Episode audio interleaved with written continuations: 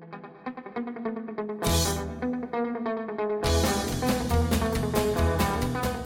Olá pessoal, muito bem-vindos ao PokerCast do grupo Super Poker. Eu sou o Guilherme Calil. Eu sou o Marcelo Lanza. Marcelo Lanza, gravação à distância, professor viajando. Hoje temos Lincoln Freitas, parte 1, cara. Tivemos o prazer de conversar com esse monstro, com esse cara sensacional, fantástico, que tá lá no grupo do PokerCast, campeão de Sunday Millions, campeão de ranking high roller, é, um, um gigante do poker brasileiro e com quem tivemos o prazer de conversar. Eu começo lembrando que para ouvir um podcast, você tem o Google Podcasts, tem a Apple Podcasts, Spotify, Deezer, em qualquer podcast player, enfim, você pode até ouvir no YouTube, errado é só não ouvir. Lembramos o seguinte, já no começo do PokerCast, o seguinte, nosso querido Lucas Lacerda Pegoraro, o Fichasnet, tá com o telefone novo, e eu já tinha dito isso na semana passada, mas o seguinte, tá tendo um problema, o, o Lucas teve problema com os telefones dele e é só com o telefone. A Fichasnet continua lá do mesmo jeito de sempre para atender a você, mas ele precisou trocar de telefone de novo. Isso aconteceu com ele, aconteceu com outras pessoas que operam fichas. O novo telefone dele é 062 99837 1007. Então lembrando 62 99837 1007 o que vai fazer eu gravar mais uma vinheta e vai mudar de novo lá na descrição do programa, mas naturalmente está na vinheta, está na descrição do programa, está em todos os lugares, está no Instagram, siga o arroba fichasnet, moleza, tranquilo, nos indique, nos dê cinco estrelas. Perguntas, participações, sugestões, promoções e comentários em geral, Marcelo Lanza. Pokercast, arroba gruposuperpoker.com.br, hashtag superpokercast nas redes sociais, Instagram, arroba Guicalil, arroba Lanzamaia, Twitter, arroba Guicalil, arroba Lanzamaia e o nosso grupão do Telegram, ou para quem quiser mandar mensagem de áudio no WhatsApp, é 31 97518 9609, senhor. Repetindo, 975189609, direto para nossa sessão de notícias. Bora então, bora partir o Triton um milhão de libras, é isso, senhor? Exatamente, Lanzinha. É, cara, o, o maior torneio, o maior buy de todos os tempos, porque, cara, o maior torneio é difícil falar, porque ah, tem o maior torneio em número de, de entrantes, em número de participantes, em premiação, em prize pool. Tem critério, né? Tem critério, exatamente. Então, então é o seguinte, em valor de entrada disparado foi o maior torneio de todos os tempos. 1 milhão e 50 mil libras foi o que foi o buy do torneio. 1 milhão de libras para entrada no torneio, para o prize pool do torneio e as 50 mil libras extras foram para caridade. A gente vai falar quais são as caridades que receberam esse dinheiro. É, esse torneio aconteceram algumas coisas muito legais. Eu vou registrar aqui e foi um torneio que eu tive o prazer de acompanhar é, os três dias de transmissão ali pelo Poker Go. Cara, começa que o seguinte: é, o torneio, a gente já, já tinha dito isso aqui no programa, ele era um recreativo, tinha que convidar um profissional para que o profissional pudesse jogar o torneio. Então, assim, ele foi feito. No primeiro dia, os jogadores recreativos jogaram entre os jogadores recreativos. Os jogadores profissionais julgaram entre os profissionais. Todos os jogadores foram exigidos de estarem no primeiro nível de blinds, quer dizer, eles tiveram que começar lá. O, o, torneio não podia entrar, fazer late registration, chegar tarde nem nada. No final do level 6, teve um balanceamento, um redraw de mesas, em que se equilibrou os jogadores, é, os convidados e os jogadores prof, é, amadores.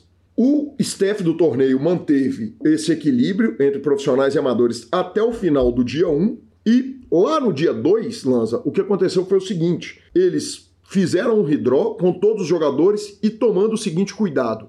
O jogador que convidou, o profissional convidado pelo amador, não jogariam na mesma mesa sempre que possível até a mesa final.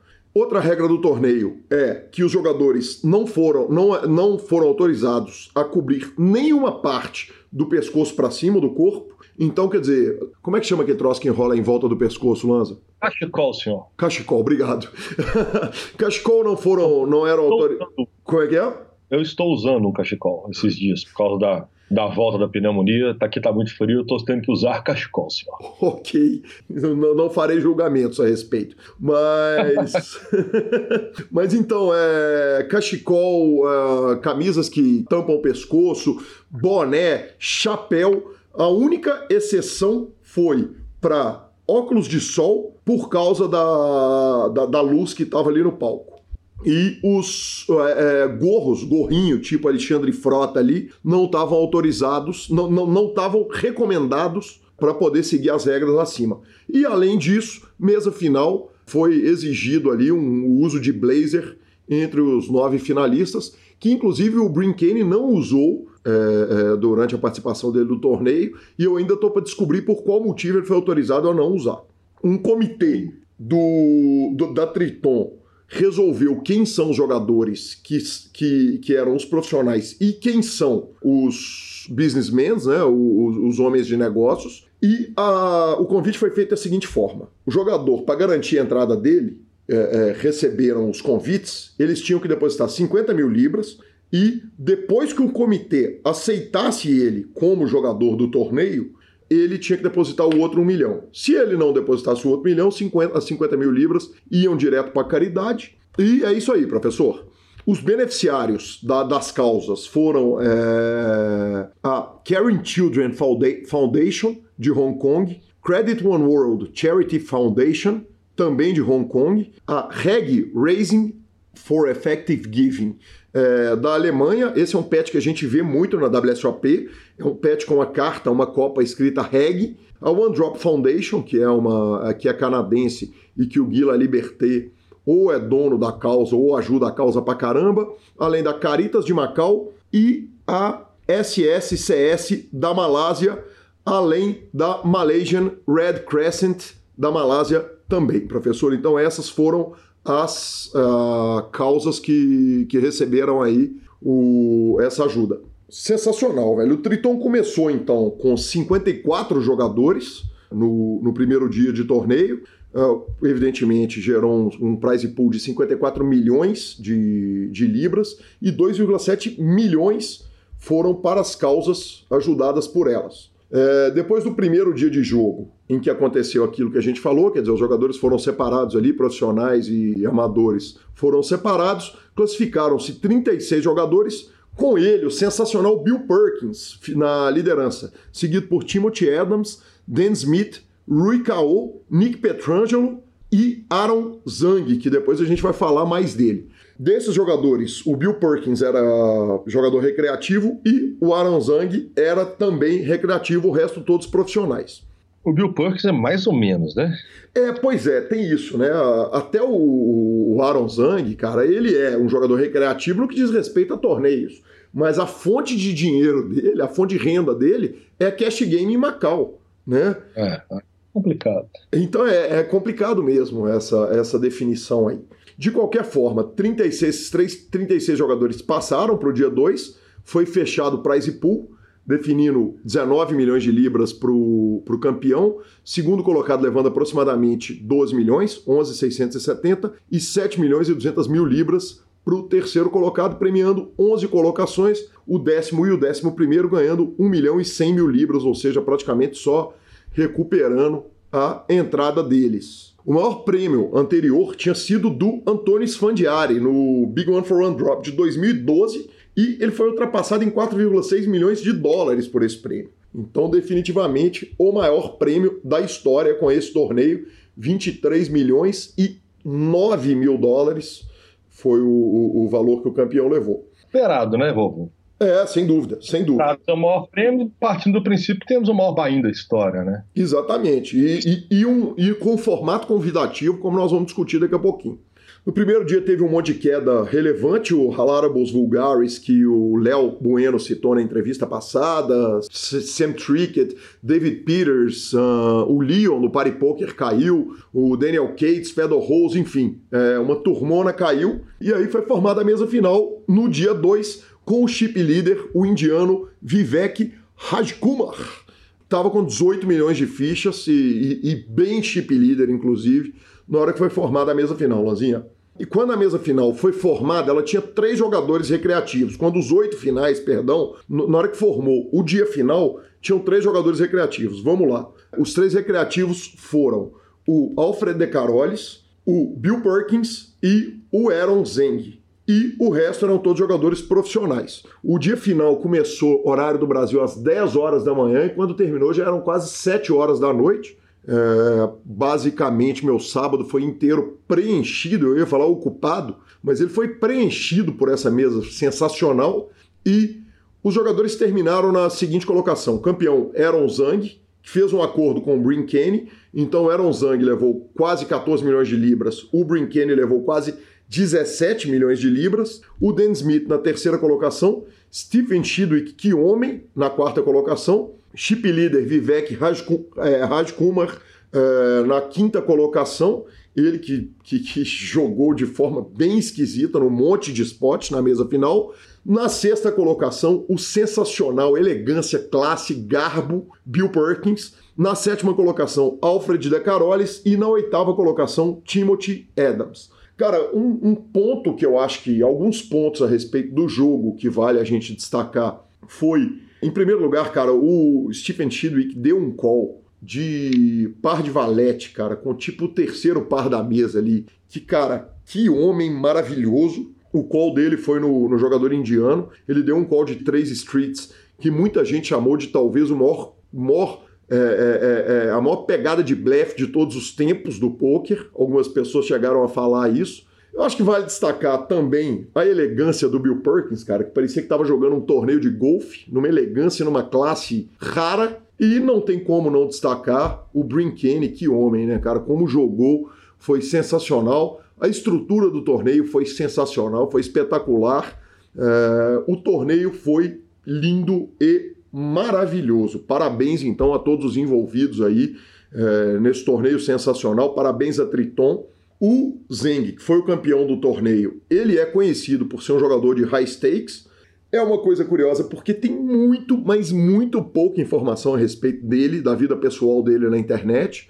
É, eu fui, eu fui em todos os lugares, obviamente, procurar o máximo de informações possíveis. E anterior a essa premiação bizarra que ele arrumou, que nem foi a maior premiação do torneio, mas ao título e ao acordo que ele levou, ele tinha menos de um milhão de dólares é, em eventos no total. Na reta final ali do torneio teve algumas coisas bem curiosas que rolaram, entre elas que os jogadores, o, o Brin Kenny tinha comprado uma garrafa de uísque de 30 mil libras para eles tomarem com os dealers do torneio. É, aí sim. Aí sim. É disso que eu tô falando. Aí sim. E isso faz o jogador runar. Pois é, exatamente, Lanzinha, mas vou te falar uma coisa. Se eu tivesse sido dealer, eu preferia a minha parte em dinheiro, viu, papi? Patrão, patrão, não dá para querer tudo. Porque eu vou te falar, com o, a dose que eu tomo de, da, da garrafa de 30 mil libras, velho, eu compro muita caixa de uísque meia boca, né? Isso, isso é verdade. Ainda mais o senhor que gosta de tomar umas bebidas meio suspeitas, como Campari. Campari. Que custa 4 no supermercado. corote. paga nós, Campari, paga nós, corote. Bebidas de, de cunho muito suspeito. Exatamente, exatamente. A gente, a gente é, é joga com o range inteiro, né, nesse aspecto. Inteiro. Joga pra cima. E Lanzinha, a Liv Boeri anunciou o seguinte: é, gente, então estamos encerrando a nossa transmissão e vamos ali porque tem festa e o Jungleman tá confirmado. Você sabe o que, que isso significa, né, professor? Sei o que significa. Exato. O que, que significa? Não, cara, você sabe o que, que significa, né, velho? Né, é o é novo começo de era de gente fina, elegante e sincera com habilidade para dizer mais sim do que não, como diria ele, Lulu, Lulu Santos. Exatamente. Mas... Tem algumas colocações sobre essa Super Triton Series. Cara, é, exatamente. É... Eu acho que é o mais importante do que a cobertura em si é a discussão, né? É, é o, é o pós-discussão. Vamos lá. O que que fica o, o amador que não é amador, eu acho que ele deixa o negócio não tão bonito, vamos falar assim.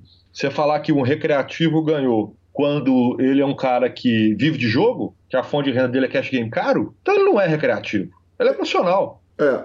Pô, e... Não é recreativo. Não é profissional de torneio, pô, ele é, ele é profissional de poker. É, e que se diga, cara, é, ele é conhecido por jogar os cash games caros, mas eu não sei se a única fonte de renda dele é essa ou se não é e tal. Mas aí, por outro lado, é o seguinte: você tem o, o dono lá do PokerGo, que é um cara que não fica o dia inteiro sentado rodando simulação de torneio na frente do computador. Cara, o, o Kerry Katz, como é que você bota esse cara? É, é, difícil mesmo. E aí, e aí a Triton montou uma comissão para decidir quem que era o quê. Quer dizer, como discutir com essa comissão. Afinal de contas, os jogadores, se, se, se os caras errarem nesse aspecto, eles vão acabar perdendo é cliente, né, Lanzinha? Então, então eu acho que, que, que, que, certamente isso deve ter sido discutido, inclusive com os jogadores recreativos, que foi para quem essa série foi moldada, né?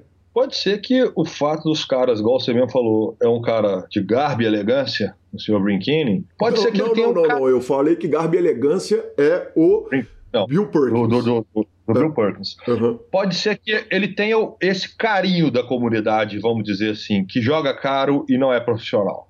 É, não, o Bill Perkins, é. de fato, ele não é profissional. Ele é o cara que faz os bet caro com todo mundo, ele dá os tiros dele. Agora, é, é, ele entra num grupo que o próprio Halarabos Vulgaros, esses caras estão, né?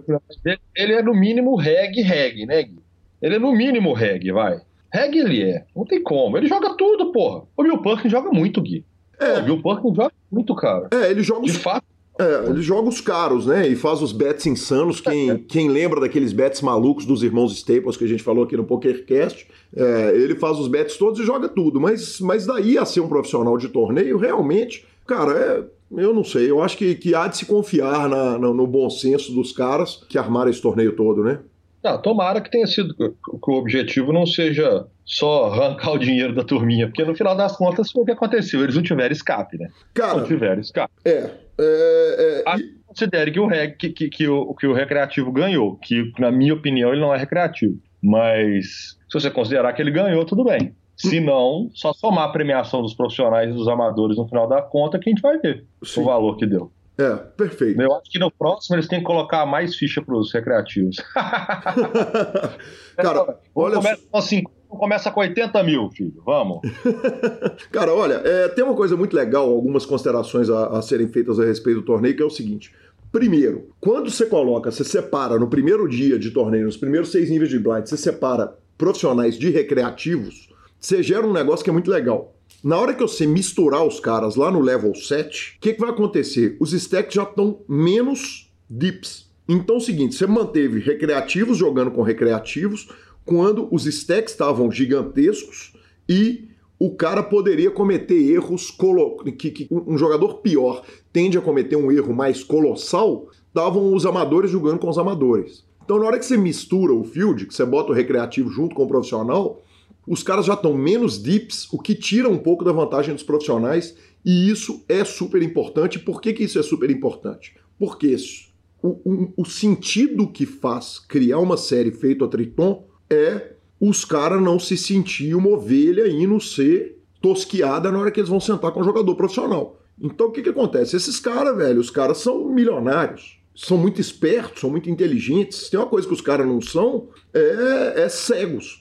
Então você fala, velho, esses caras estão juntando para tomar o dinheiro da gente no Super High Roller, o cara para de julgar. Quando você dá escape pro cara, quer dizer, todas essas coisas que foram feitas, ela é feita para dar escape pro jogador amador, com base numa, numa coisa que é absolutamente essencial pro poker, que é o seguinte: se tiver jogador recreativo jogando, o profissional vai atrás, e a gente teve essa discussão um bilhão de vezes falando do Poker Stars, você molda ela para o amador que o profissional vai atrás. Foi exatamente o que aconteceu. Os profissionais foram para trás todo picado. Esses caras estavam, certamente todos os profissionais que estavam lá, estavam vendidos até a alma. Né? Os caras, se, se tivessem 20% ali, quem tinha 20% de si mesmo ali no torneio, tinha muito. Mas então eu, eu achei isso muito legal, é, é, é essa divisão.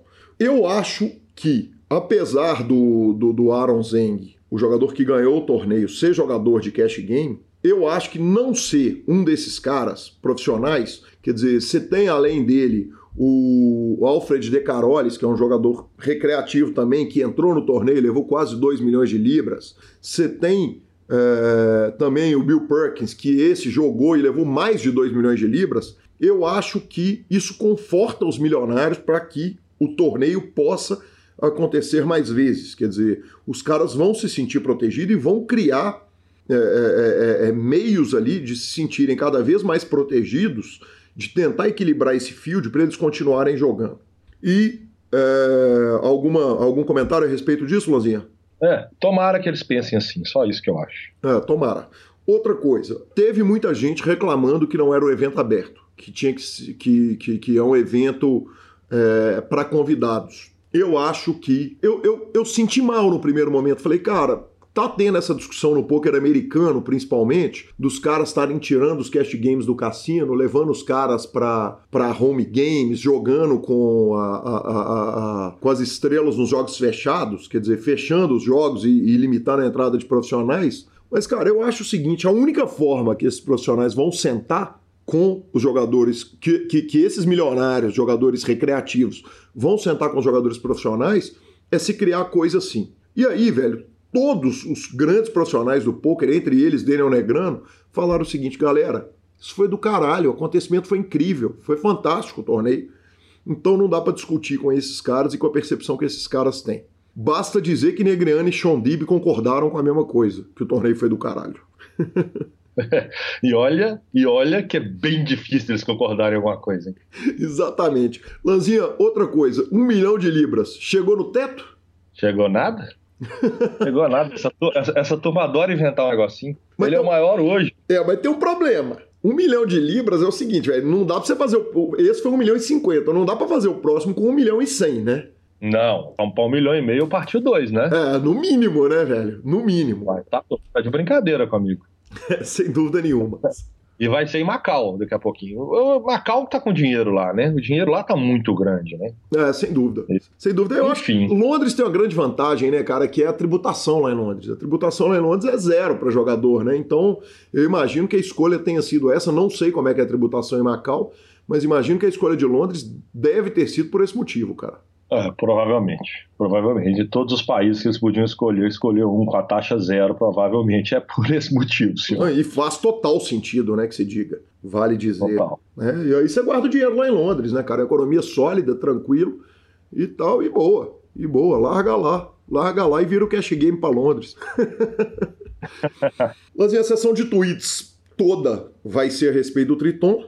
Então já botei aqui dentro da pauta no Triton mesmo. É, de, primeiro o Daniel Negrano, que falou: toda manhã eu acordo para assistir o live stream do Triton Poker e chuto a minha própria cabeça por não estar lá. É, minha lua de mel tá chegando e depois eu tenho que me preparar para WSOP em Rosvadov, mas eu tô adoecido de não ter ido. Isso é simplesmente sick. Tuitada do Daniel Negrano. Depois o JC Alvarado colocou o seguinte: parabéns gigantes pro Brinkane numa era em que a galera de cima do poker, que os melhores estão praticamente homogêneos, o Brin Kenny se destaca como um dos poucos autênticos filhos da P. Uma boa lembrança nos remete aos Crushers do meio dos anos 2000. Grande respeito por ele. Achei bacana, achei carinhosa a tweetada dele. E o Brinkene mesmo tweetou o seguinte: é, gostaria de agradecer muito ao Triton Poker por fazer acontecer o melhor evento de todos os tempos. Incrível o trabalho e estou feliz de fazer parte dessa história. E por último, Daniel Negrano colocou o seguinte: evento de buy alto, sem late registration, com shot clock, todos os jogadores aparecendo no horário, com live stream, com cobertura diária, com grandes comentários. Lembrando que o comentário no exterior foi. Lembrando que o comentário do Poker Go foi feito por. Uh, teve a Marli Cordeiro, teve a Liv Boeri, uh, Ali Nejad, Nick Schulman. Então, realmente foi incrível essa cobertura. Uh, o Daniel Negrano listou todas essas qualidades e falou o seguinte: adicione os fãs podendo apostar nos resultados e você tem o, o, a receita do sucesso total do torneio. Apostas são o fator chave para a interação dos fãs. E por último, uma tweetada do Justin Bonomo, que falou: Acabei de pousar em Londres para jogar o maior torneio de poker de todos os tempos, é, 1,05 milhões, com 5% indo para a caridade. Qualquer coisa que acontecer, estou extremamente orgulhoso e feliz de ter sido dado essa oportunidade. Então isso é um update aí, né, Lanza? Que a gente dá, que a gente tinha dito que ele estava de mimimi porque ele não foi convidado, aparentemente o mimimi funcionou. É, ficou chorando, quem não chora não come, conseguiu um convite aos 49 e meio de segundo tempo, não merecido, aparentemente. Cara, e, e a Triton. O cara quer ser nojento, o cara não quer conversar com ninguém, ainda quer ser convidado para evento. Não tem jeito, velho. Cara, e a Triton abusou da, da imagem dele, viu? Todos os vídeos de propaganda e tal, não sei o que, dos intervalos, usavam, deitaram na imagem dele. Eu vou te falar que os caras devem ter falado assim, ô filhão, você quer vir, nós vamos arrumar um milionário para te convidar. Mas você vai ter que suar, viu, papi? Você, você vai ter que trabalhar para nós, para você. Assina o papelzinho liberando tudo que nós vamos meter vídeo. exatamente, exatamente. Sensacional, senhor. Sensacional. Vamos de mais notícia? Mais alguma coisa, Lanzinha, a respeito desse, desse evento mágico? Ah, eu acho que não, cara. Acho que o senhor falou tudo. Acho que cobertura foi toda dada, o senhor falou tudo, o senhor deu opinião. Inclusive falei pra cacete, eu tô longe. Inclusive falei pra cacete, eu tô longe de você, não vejo, né? A gente tá acostumado àquela interação de um levantar o dedo pro outro falar, quando a gente tá um na frente do outro. Aqui eu não tô te vendo, então eu acabo eu, falando mais eu, do que tudo. Eu tô deixando você falar mais, porque eu tô sentindo quando eu falo, eu estou ouvindo a minha voz picando, porque a minha internet tá ruim. Ela Aí eu falei, ah, deixa ele meter bala lá, porque corre o risco da minha voz sair toda picada, entendeu? Exatamente. Vamos que vamos. Bora, bora de brazuca, cravando o meu evento do Micro Millions. Exatamente, Lanzinha. Micro Millions ou, ou, Micro Millions ou Micro Millions, do jeito que você preferir. Cara, o tá Luiz... É pra corrigir, né? Que homem. Que... que peito do senhor. O cara, quem ganhou foi o Luiz Moreira. É... E pelo resultado ele levou só 100.058 dólares e 16 centavos. Ele eliminou 58 mil jogadores, Lanzinha, 58.126 entradas, foi o field total, buy de 22 dólares. O Bahia deu um pau num milhão garantido e ganhou de um grego no, no, no heads up, que o grego levou 73 mil dólares. A matéria fantástica do Super Poker nos contou o seguinte: o LXXZ não deu o Bahia de 22 dólares no torneio. Ele conseguiu uma vaga online por 2 dólares e 50, de 85 centavos e arrumou um ROI simplesmente de 3 milhões 510 mil 813%. Dá, é bom ou não é, Lazinha? Uai, regula, hein, senhor? Regula, hein? que isso é bom que faz a turma acreditar, né? Como isso fomenta aquele sentimento, é, eu acredito, né? Exatamente. O cara vai lá, joga um de 2 dólares, arruma a vaga de 22, joga o main event do Micro Millions, do Micro Millions, e crava o golpe arrumando uma puta de uma paçoca. Que coisa bacana, né? Como que isso não fomenta o negócio? Sem dúvida nenhuma, cara. Isso é, isso é notícia demais. Que delícia. Praticamente um moneymaker brasileiro, né? Guardadas as devidas proporções. Exatamente. E temos joguinho novo no PokerStars, então? All in cash? All in cash out? Temos joguinho novo no PokerStars, cara. O teste foi feito no PokerStars.net é, não é no, no PokerStars.com.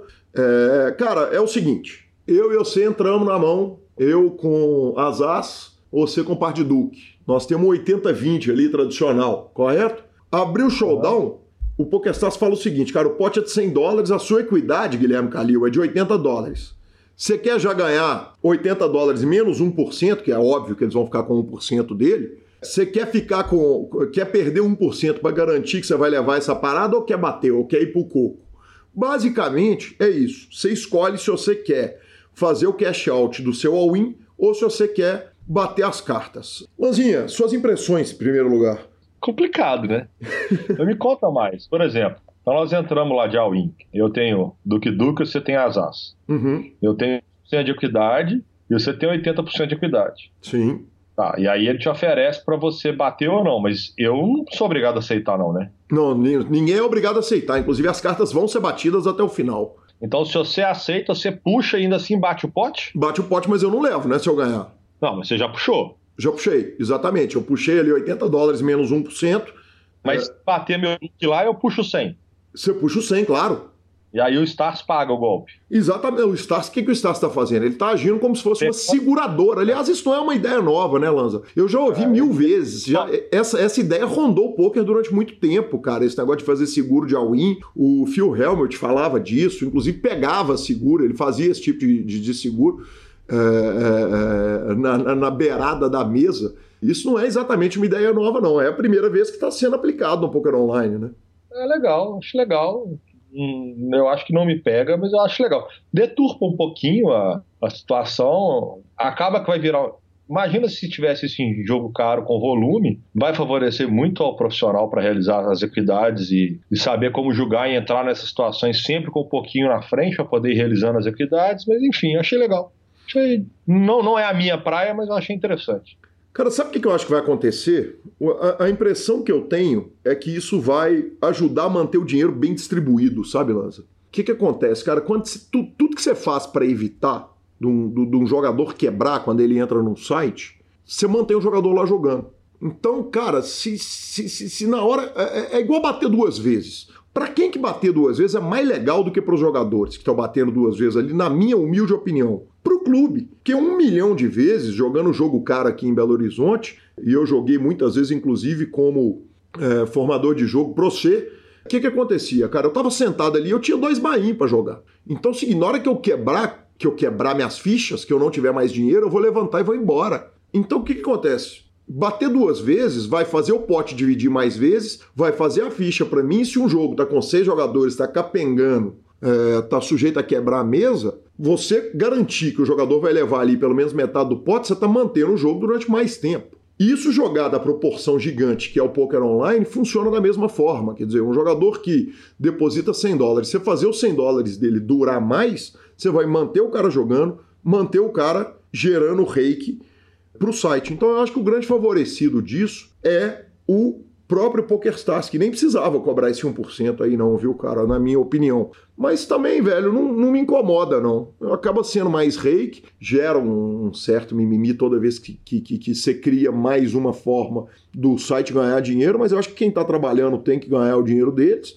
E, pô, acho super válido que os caras façam isso e até que cobrem a taxa administrativa. As duas perguntas que eu te faço é a seguinte: isso é legal para o espírito do jogo? Porque tem gente que é contra deal, por exemplo. Você acha que acabar com essa. acabar com a, com a batida e com a emoção, você acha que faz mal para o espírito do jogo ou tá de boa para você, Marcelo Lanza? Eu acho que é dar uma atrapalhadinha. Eu acho. Eu acho que não é a mesma coisa, não. Eu acho que você não ia até o River. Ô, oh, River não, Futiltão. Eu acho que ir até o River faz uma diferença, assim. Eu acho que você tira um pouco da magia. Eu, eu, eu não tenho opinião formada a respeito disso, por isso que te perguntei. e, cara, e, e por fim, mais uma pergunta. Você acha que tende a gerar mais action? Quer dizer que um cara que sabe que ele vai recuperar o, o, a equidade dele, que ele tende a tocar mais o cacete? Porque, por exemplo, bater duas vezes gera mais action, né? Eu, eu acho que tende, talvez, a gerar mais é, é gamble, talvez. Sim.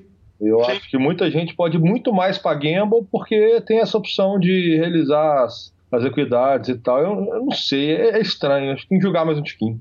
É. Tem que jogar mais um tiquinho pra não, testar. Tem que jogar um tiquinho, né? Na verdade. É, é verdade. Abrir, porque não jogar Play Money não dá, né? Nem, nem, nem pra testar jogo novo não dá pra jogar Play Money, né? Dá pra com a bala que o senhor tá nela, tá louco. Que peito. Bom, é sério que nós vamos falar do WSOP essa semana? Ué, mas tem evento, tem, tem notícia, tem duas notícias do WSOP, como é que nós não vamos dar as notícias? Não é possível, não é possível que nós vamos falar do WSOP. Eu já não tô querendo mais falar de WSOP, Depois... mas vamos falar de WSOP.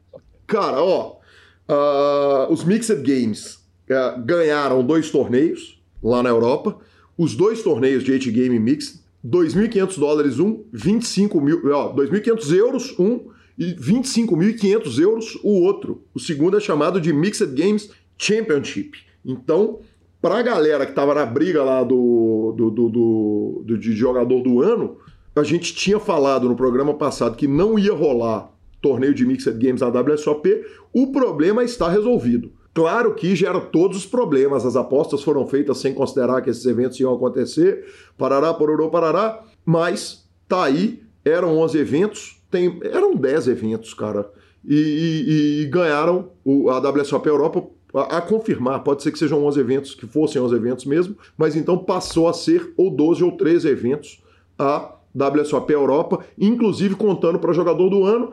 Nossa aposta, evidentemente, vão pro coco, né, Lanzinha? Vão deixar esses, esses torneios aí valer para nossa aposta, né? Coco. Aí coco. Aí sim. Agora, eu acho. É, eles já sabiam que eles iam fazer isso, né? Eles continuam naquela estratégia de soltando as coisas sempre a conta gotas para sempre ter, ser falado e ter notícias ao time. Porque não é possível que eles do dia para a noite resolvem fazer as coisas. Isso mostraria até, até um pouco de amadorismo, que não é o caso, né? Uhum.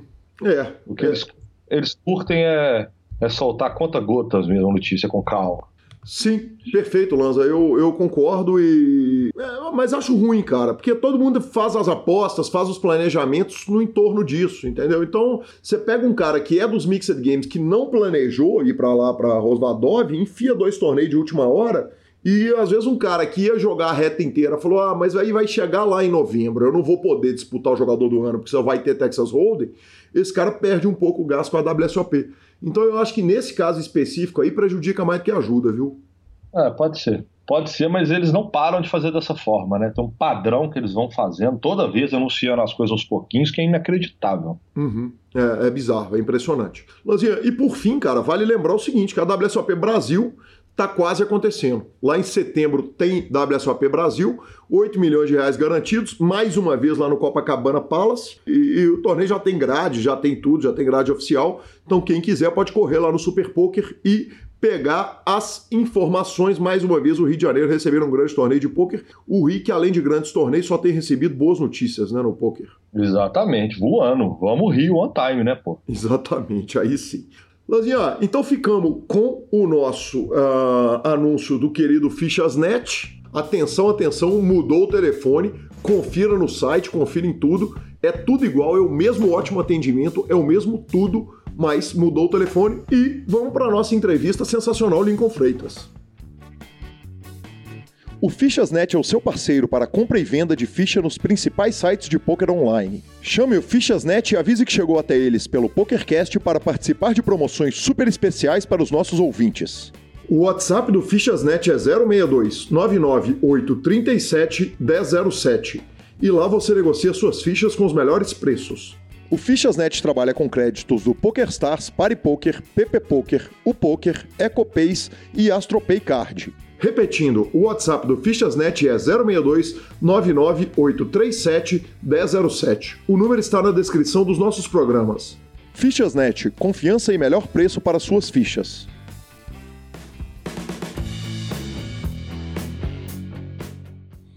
Olá pessoal, muito bem-vindos ao PokerCast. É com uma grande honra que recebo aqui um cara sensacional que eu tive há pouco tive o prazer de conhecer e vamos poder falar a respeito disso. Muito bem-vindo, Lincoln Freitas. Fala, Calil, prazer imenso. Eu conheci o PokerCast, acho que faz coisa de um ano, um ano e meio, com a entrevista do Saulo. É, eu fiquei muito feliz com a entrevista dele. É, ele tinha acabado de ser bicampeão do BSOP, eu acho. É, eu me senti assim, participando junto e tal. E aí eu fui ver as entrevistas, de, tinha tantas entrevistas, comecei a acompanhar. Teve entrevista do Cavalito, do Caneóia, muitos monstros aí. é um negócio muito legal, assim. Quando eu tô viajando de carro, eu coloco. Às vezes no meio do grind eu coloco, acho muito legal, muito legal mesmo.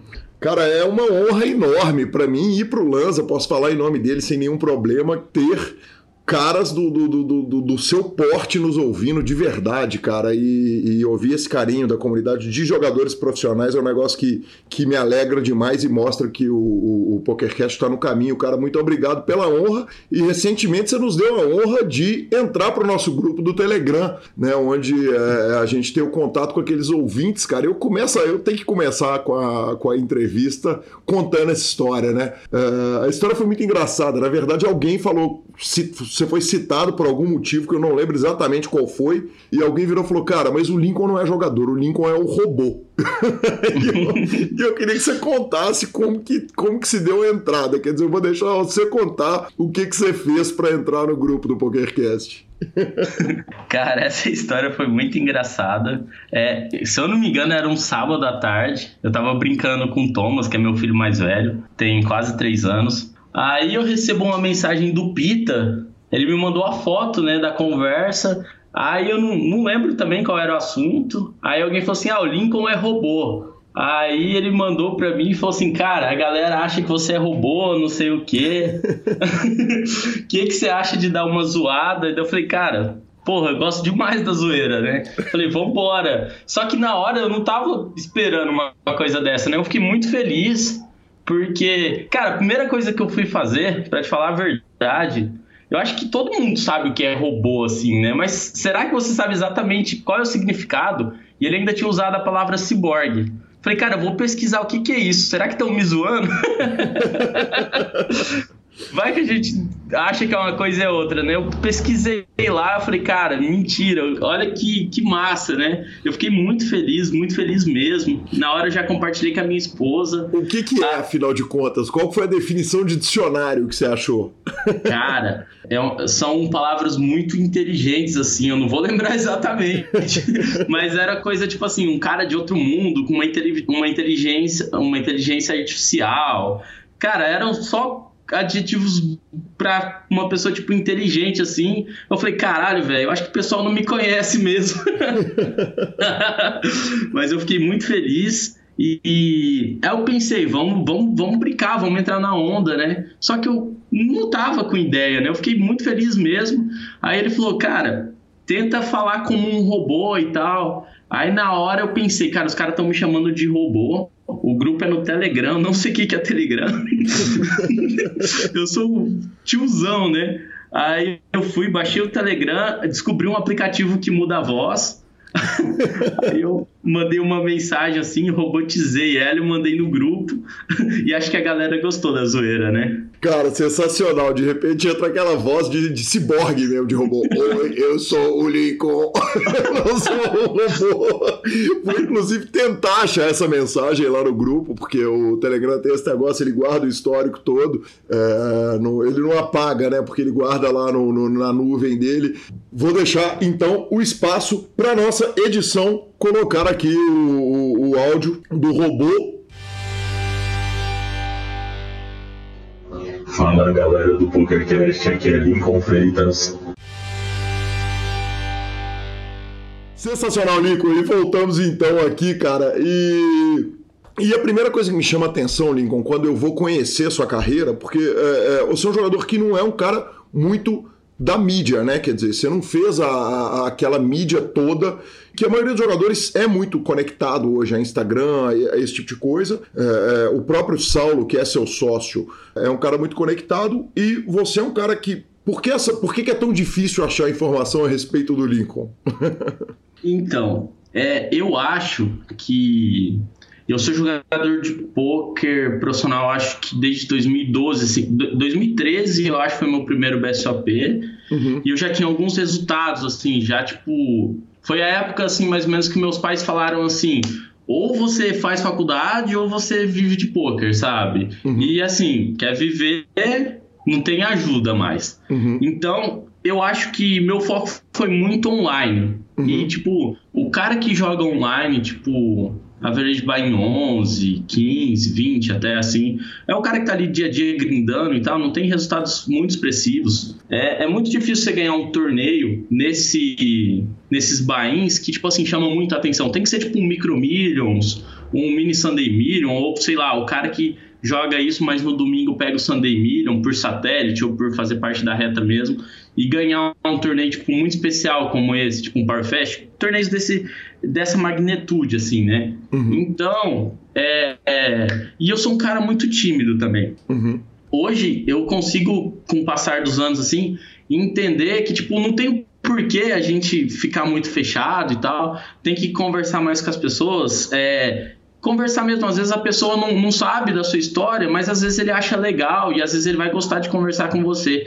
Hoje eu me sinto um pouco mais é, aberto, digamos assim, para conversar. É, até no próprio Instagram, no começo, é, foi, foi chegando seguidores, né? O Saulo foi deu um boom no poker assim, e, tipo, ele tem uma facilidade para conversar com as pessoas, responder, dar atenção, sabe? Eu confesso que em alguns momentos, assim, eu quero ficar mais na minha também, sabe? Uhum. É, é, muito difícil você, por exemplo, ir num BSOP, tá num ferro fudido, indo dar ribai, tipo, indo dar a sétima entrada, você vai até correndo, assim, que vai acabar a inscrição, e, tipo, às vezes é uma pessoa, assim, pra te contar uma parada, você virar pro cara, dar risada, sabe? Tipo, não que eu acho, não que eu não queira dar atenção pras pessoas, não que eu seja um, um cara cuzão, eu, eu sou muito legal, eu acho, quero dar atenção, quero conversar, mas Cara, tem vezes que eu prefiro ficar mais na minha, sabe? É, e, e, pelo contrário, pessoas... né? Quer dizer, você foi lá na hora que a turma te citou, você foi lá abraçar a turma e, e abraçar o ouvinte que queria ter você ali é, é do lado, brincando e tal. Então, a, o sentimento que eu tenho é exatamente o contrário, né?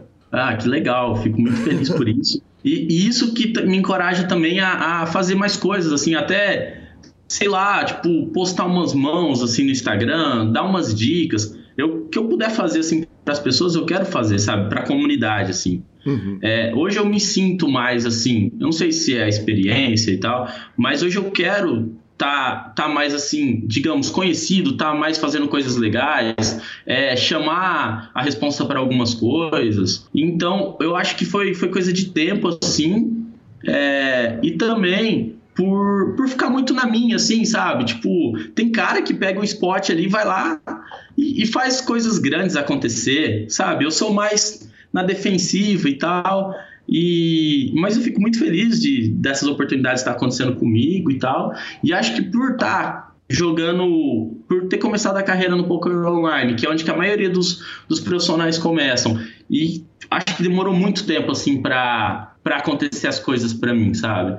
É, é igual as, as, pessoas brincam, né? Eu precisei gravar o Sunday Million pra, pra o pessoal falar: ó, oh, aquele cara ali é bom, hein? Como se no sábado eu não fosse. Você entendeu? Sábado eu era um merda, segunda-feira eu era foda. Mas eu entendo que, que, que isso, que assim, que é, que é normal isso, e eu acho que muitas pessoas que vivem no dia a dia ali na rotina de grande, principalmente os torneios mais baratos, assim, também gostariam de estar tá, é, sendo entrevistados, sendo citados, sendo reconhecidos, sabe? Legal demais, cara. É, eu pulei uma tradição do programa, né? Normalmente eu começo perguntando quem era o jogador antes do jogo. A gente não podia deixar de fazer a brincadeira do robô, é, do Cyborg Lincoln, que entrou lá no grupo. É, Lincoln, vamos falar um pouquinho do, lá de antes do poker, cara. Quem que era? É, é, uma coisa que eu acho que essa, essa pergunta eu considero ela essencial em qualquer pokercast por uma coisa que é o seguinte: é, é, o jogador de poker ele ele é o resultado do que do que ele era até ele começar a jogar, né? Quer dizer, a formação do ser humano até ele virar um jogador de pôquer, às vezes as histórias são similares e às vezes elas são completamente diferentes. Eu queria saber quem que era o Lincoln, menino, crescendo até o, o momento que ele descobre o pôquer. É, eu sou de Paranaíba, Mato Grosso do Sul, uma cidade de interior, uma cidade muito pequena, assim, cerca de 40 mil habitantes.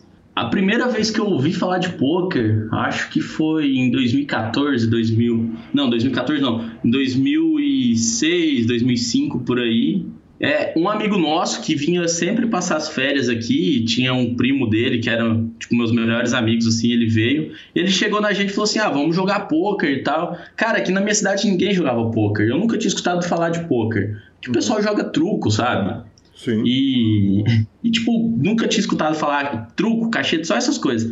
Aí a gente falou, ah, vamos jogar, né, e tal. Cara, e eu me lembro que foi, uma, foi um dos torneios mais bizarros, assim, da minha vida. A gente não sabia algumas regras, a gente não tinha ficha. Aí, tipo assim, se o cara vai ao in, se ele tivesse, entre aspas, as fichas eh, fictícias ali, um milhão e o outro tinha um, se o cara que tinha uma ficha ganhasse, o outro estava eliminado. Uhum. foi, foi o torneio mais bizarro da minha vida. E, tipo, eu não, não gostei muito do jogo. Eu falei, cara, que jogo estranho. Nem sei se eu quero jogar isso mais e tal.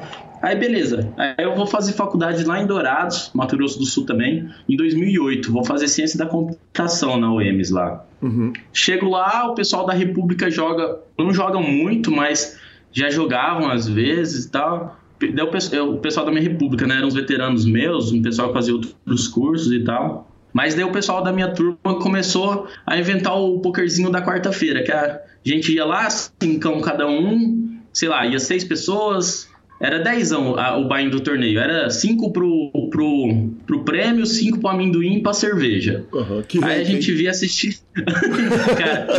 Que reiki. Ima, imagina que dava pra tomar se o Sunday Million fosse meio a meio. Não, e o massa é que a reiki era bem cara, mas era 100% reikback, né? Então tá ótimo.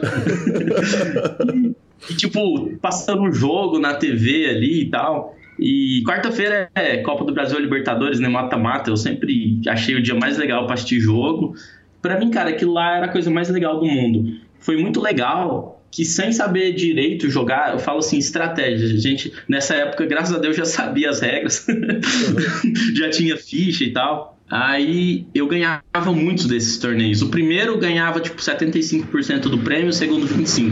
Todas as vezes que eu ficava em segundo ou primeiro, meu dinheiro voltava tudo para cerveja. Oh. Aí espero que meus pais não fiquem muito bravos, até porque eles sabem bastante, mas quinta-feira eu nunca fui na faculdade.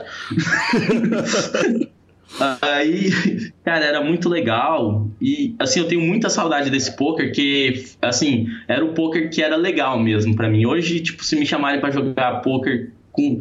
Seja com um amigo, com família, assim, eu não, não consigo me divertir, sabe?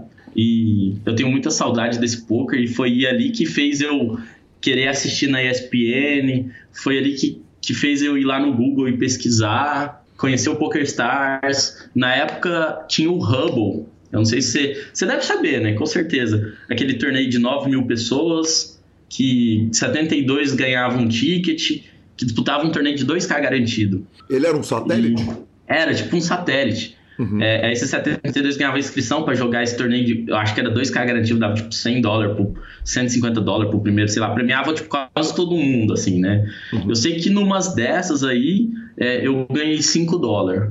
Uhum. Aí Cara, eu era o maior gamble, assim, sabe? Tipo, eu ganhava 5 dólares e ia jogar um City Gold de 3,50. e um de 1,50, assim, sabe? Na época eu ainda tinha o, do, o Dobronada, uhum. que eu, eu, me interessei bastante, assim, e tal. Eu, eu, lembro que em algum fórum, assim, eu não participava de fóruns, mas em algum fórum eu caí, assim, de paraquedas, tinha um cara que ele tinha umas estratégias muito legais, assim, e nesse dobronada era 10 pessoas, os cinco primeiros dobravam dinheiro, né? Sim. Eu sei que na bolha ali, na hora que tinha seis pessoas, ele falava que toda vez que ele ia ao win, que pudesse acontecer uma situação assim, que se, se fosse ao in triplo, ele sempre deixava uma ficha para trás, que já aconteceu dele ao in, outro ia ao in, outro ia ao in por cima. E pro, por esse outro ia ao in por cima, normalmente sempre era, é assim, era as rei rei, né? Então, tipo, você poderia foldar ali que ia puxar várias vezes. Cara, não que essa estratégia seja a estratégia mais legal do mundo, mas eu vi que tinha uma estratégia. Sim. E eu achei legal essa estratégia. E eu fui me interessando por esses torneios. E na República, eu era o cara mais zoado da República porque eu era o calouro, né? Eu tinha 17 anos, os caras tinham 24, 25. Os caras tudo jubilando lá na faculdade, me zoando. E eu, eu, queria fazer alguma coisa, né? Que o que eu fazia era ganhar deles no poker. E, tipo, era muito massa isso. Daí eu comecei ganhando ali. Jogava com meus amigos de faculdade, ganhava. Jogava com os caras da República, ganhava. Comecei a estudar, estudar. Um dia eu conheci um poker lá, um, um clube lá na, em Dourados. Era um city golzinho, 30, 50 reais. E, cara, na época isso era dinheiro pra caralho pra mim, assim, sabe? Uhum. Qual, qual o valor? Qual era o valor? 30, 50 reais o buy-in, uhum. assim. Eu não tinha, eu não podia dar um buy-in desse perder, assim, tranquilo. Uhum. E eu sei que várias vezes que eu fui nesse torneio, assim, tipo, eu tinha um percentual de tempo lá, tipo, de 75%, assim. E, e era muito legal. E, tipo, eu só jogava as Ais Rei Rei da uma dama. As e Rei eu pagava pra acertar. E o pessoal se matava e eu nem sabia, mas, tipo, os caras cagavam pra ICM, né? Eu já comecei a imaginar, ó, ICM e tal. E outra coisa, outro insight que eu tive é que os caras sempre achavam que eu tinha jogos bem fortes, assim.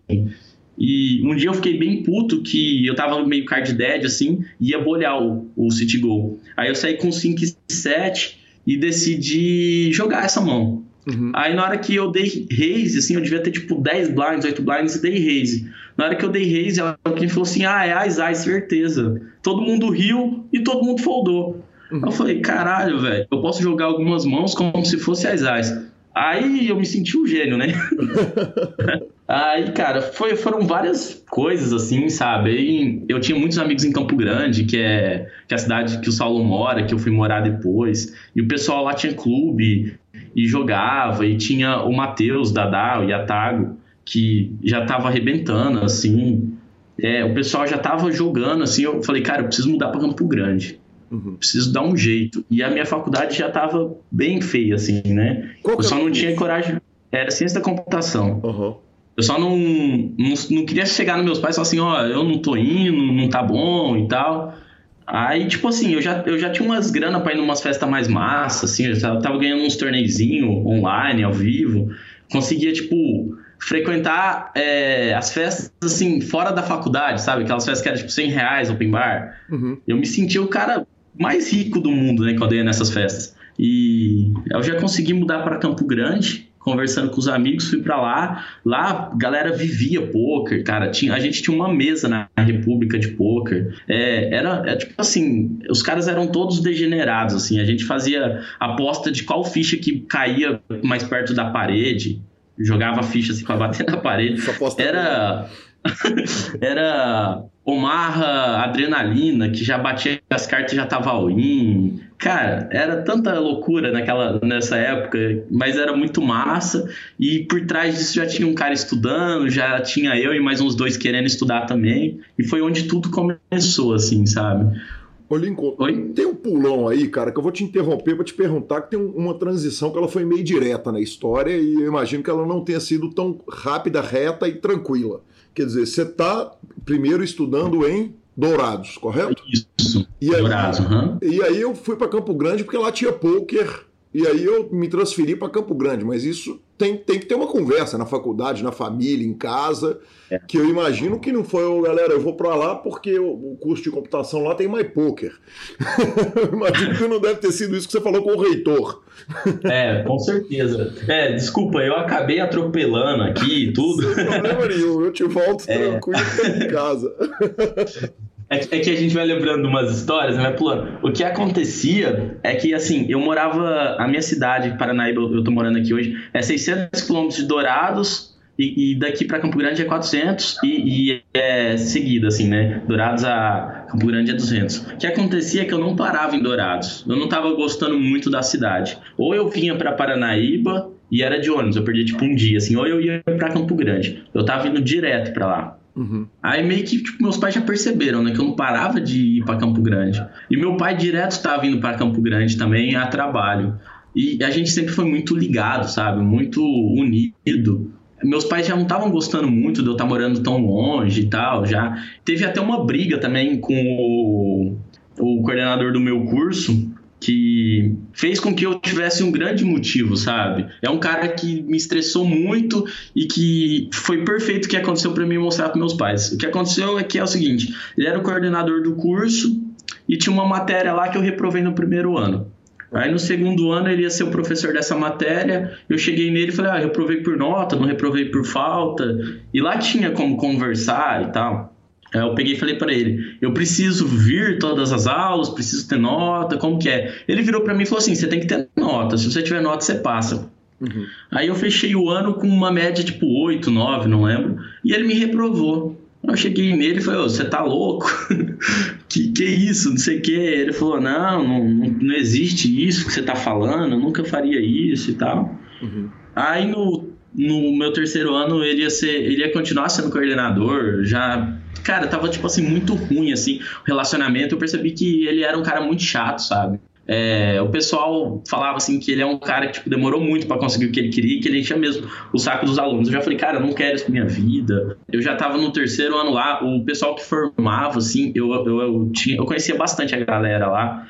E os caras formavam e a gente ia ver o que, que o cara tá fazendo, sabe? Eu não tava querendo é, o que eles estavam fazendo para minha vida. Assim, eu falei, eu quero fazer outra coisa. E eu já acreditava que era o poker. Mas assim, eu considero que eu era um moleque vagabundo, assim, tipo, muito baladeiro, muito cachaceiro e pouco trabalhador estudioso, sabe? Então, eu poderia estar sendo levado pelo caminho mais fácil, porque naquela época eu não sabia o, o tanto que era difícil o poker, sabe? Eu ainda estava aprendendo as coisas. E nem era tão difícil o poker naquela época. Não, pô, poker era muito fácil, porque, cara, eu já tava ganhando dinheiro, eu já, eu não conhecia muito a galera, mas a galera imprimia dinheiro. Uhum. Então eu pensava, cara, é dinheiro fácil, é dinheiro fácil. Eu acho que muita gente entrou no poker com essa ilusão. Mas assim, eu tive muita sorte de ter, de ter me apaixonado pelo poker e ter me apaixonado por ser profissional, por ser estudioso do jogo. Uhum. Então as coisas começaram a ganhar forma lá em Campo Grande já. Lá eu aprendi como eram as coisas. E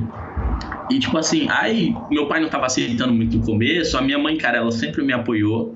A minha mãe é muito foda, assim, sabe? Ela fazia as coisas escondidas do meu pai, às vezes, assim. Uhum. É, às vezes eu.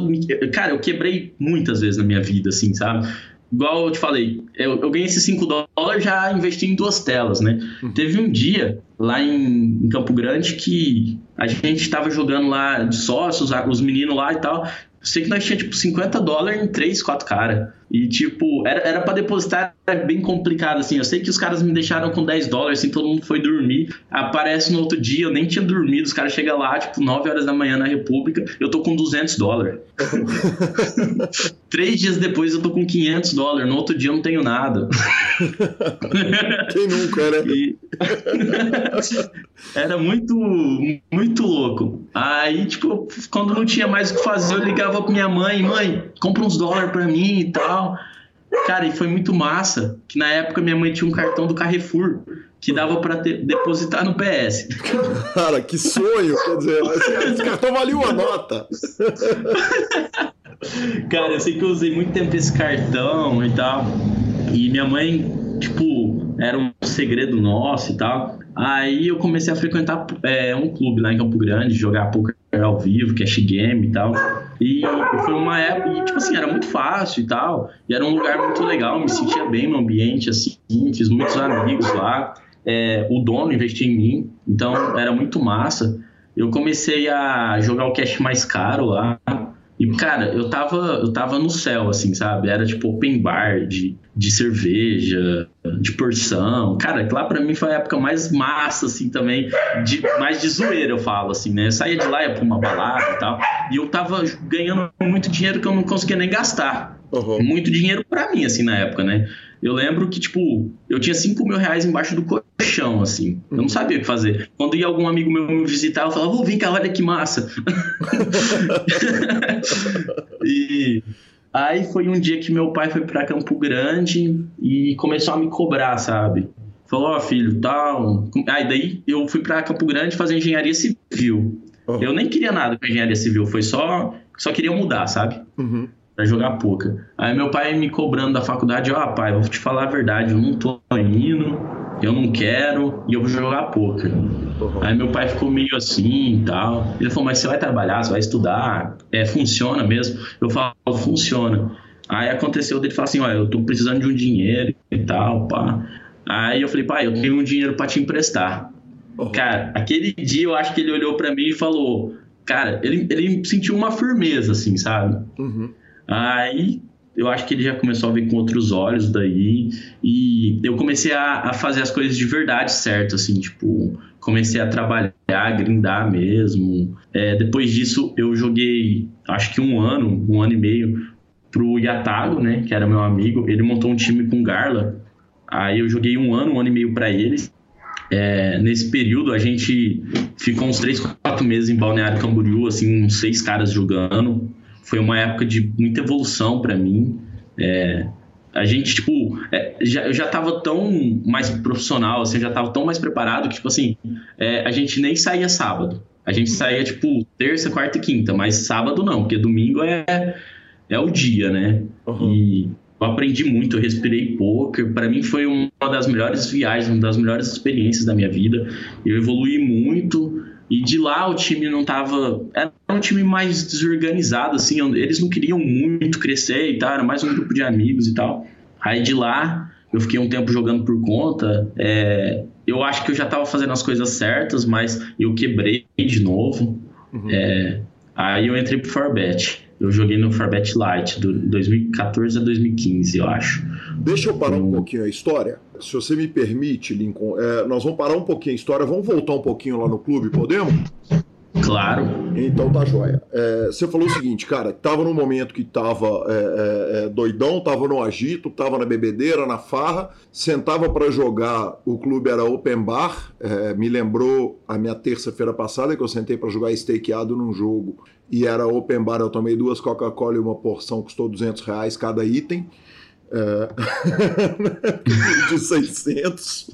Então, então tem isso. Quer dizer, é, é jogar para clube, que é uma coisa que eu fiz muito, quer dizer, ser formador de jogo, não, nem era o que eu fui fazer na, na terça-feira, o jogo já estava formado e tal, mas, mas você está me contando que você fez isso e eu fiz isso. E, e normalmente é o seguinte: o dono do jogo coloca um jogador sentado lá para jogar para ele, porque o dono do jogo, via de regra, ele é perdedor no jogo. Ele é irresponsável, ele tá defendido pelo rei, que ele fala, cara, se eu colocar um menino bom para jogar aqui, ele vai ser melhor do que eu, vai ser mais responsável do que eu, vai ganhar, eu vou ficar com um percentual, é melhor eu dar uma parte para ele do que eu perder sozinho. Correto? Era esse o, o acordo que você tinha? Exatamente isso. Na época, nesse clube que eu frequentava, era um. Eu não lembro exatamente, eu não tinha tanto vínculo com, com ele, assim, sabe? Tipo, eram quatro sócios e um deles era mais molecão, assim, tipo, um pouquinho mais velho que eu, mas ele sabia já que o poker, tipo, ele era mais visionário, assim, já viu o poker com outros olhos. Lá em Campo Grande, o pessoal viu o poker, tipo, como um jogo de azar mesmo e tal era um, um, ambiente mais antigo, assim, digamos. Uhum. É, mas ele, ele sabia que a molecada que estava estudando é que ia ganhar dinheiro. É, seria é mais ou menos isso. Assim, eu nem tinha tanto contato direto com esse cara, mas assim, foi, fui intermediário. Intermediado, assim, certo? Ele falou assim pro cara: tô precisando de caras para ganhar dinheiro, sabe? Ele falou: ó, tem esse, tem aquele, sabe? E eu ia lá, jogava, eu nem jogava tanto tempo, assim, eu jogava tipo duas, três horas por dia só, Cara, meu objetivo, tipo assim, eu não sei se eu tava sendo muito. É, pensando muito pequeno, ou, ou não, sei exatamente. Assim, eu, eu, eu sempre queria sair para beber. Mas eu sei que eu, tipo, o meu objetivo era fazer um bain, dois bain e sair, tá ótimo, sabe? Não queria ficar matando ninguém e tal. Cara, eu, eu não gostava muito, muito, assim, do ambiente, de ver as pessoas perdendo, sabe? Eu cansei de ver algumas cenas meio chatas, assim, da galera perder muito. E isso, para mim, bagunçava um pouco minha cabeça, sabe? Uhum. É, eu sentia que quando eu que, quisesse sentar mesmo, ganhar dinheiro, ser profissional e fazer minha carreira, eu tinha que ir pro online, sabe? Eu tinha essa sensação. Tinha que ir pro online ou tinha que ir pra torneio? Tinha que ir pro online. Uhum. Não, não era por causa de cash sabe? Era por causa do online mesmo, volumar e tal, porque todos os exemplos que eu tinha de pessoas que viviam do jogo era assim, sabe? No clube você está jogando com dinheiro de um terceiro, quer dizer, a, a resposta já começa a bater, o peso da responsabilidade eu não posso quebrar, eu tenho que ganhar, já começa a bater no clube ou começa aí na hora que você vai para o poker online? É, eu joguei muitos, muito, muito tempo assim mesmo, é, sob pressão de quebrar. Várias vezes eu fiz grinds assim por responsabilidade minha mesmo, é, de não ter uma gestão, gestão boa. Até quando eu fiz algumas gestões boas é, em 2014, 2013, 2014, 2015, assim, que foi uma época que eu ainda estava, a variância ainda me matava. É, mesmo com umas gestões melhores, não, não 100% eu acho, mas é, com o pé no chão já, eu quebrei. Então eu sou muito acostumado a, tipo, por exemplo, ter 2 mil dólares ali Uhum. E vou grindar, average, vou investir tipo, sei lá, 50 dólares por dia. E eu tenho tantos dias de vida ali. Várias vezes eu cheguei no último dia com 60 dólares. Hoje, ou eu rito ou eu quebro. Já aconteceu várias vezes isso comigo, várias mesmo. Uhum. E eu sempre quebrava. Uhum. E eu tinha muita pressão de jogar com dinheiro dos outros, assim. Foi, foi eu, se eu não me engano, foi a primeira vez, assim, ou, ou uma das primeiras, assim, que eu joguei com dinheiro de outras pessoas.